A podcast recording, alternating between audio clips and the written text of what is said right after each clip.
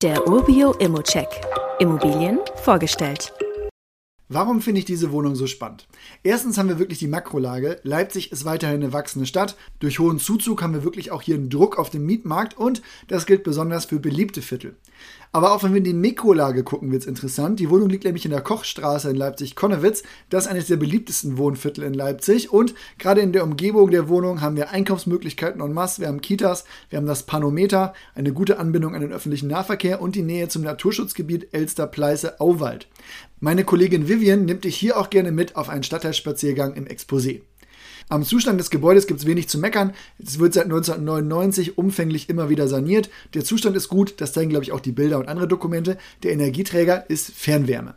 Die Wohnung ist aber das wirkliche Highlight. Die liegt nominell im Erdgeschoss, ist aber faktisch wirklich das Hochparterre, würde ich sagen.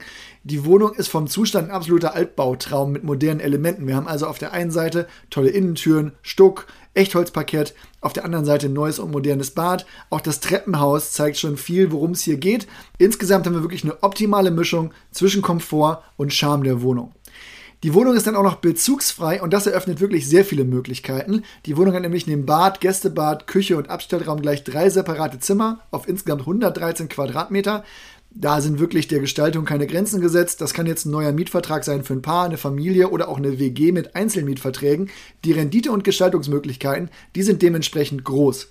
Meine Meinung dazu ist wirklich, bezugsfreie Wohnungen in Leipzig, die sind super. In dieser Mikrolage dann aber wirklich ein No-Brainer.